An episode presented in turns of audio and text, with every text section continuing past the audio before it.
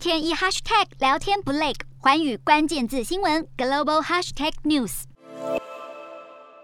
中国共产党将在今年秋天召开二十大。根据香港媒体报道。中国国家主席习近平除了拥有“核心”这个称号，还将在二十大正式被尊奉为领袖，成为中国共产党史上继毛泽东之后第二位被称作领袖的领导人，为习近平连任第三任国家主席铺路。中国官媒也推出关于习近平的网络短片，加强造势。中国新华社将推出五十集影片，叙述习近平四十多年来的足迹，大力吹捧习近平如何谋划国内外大局。推进改革和平稳定。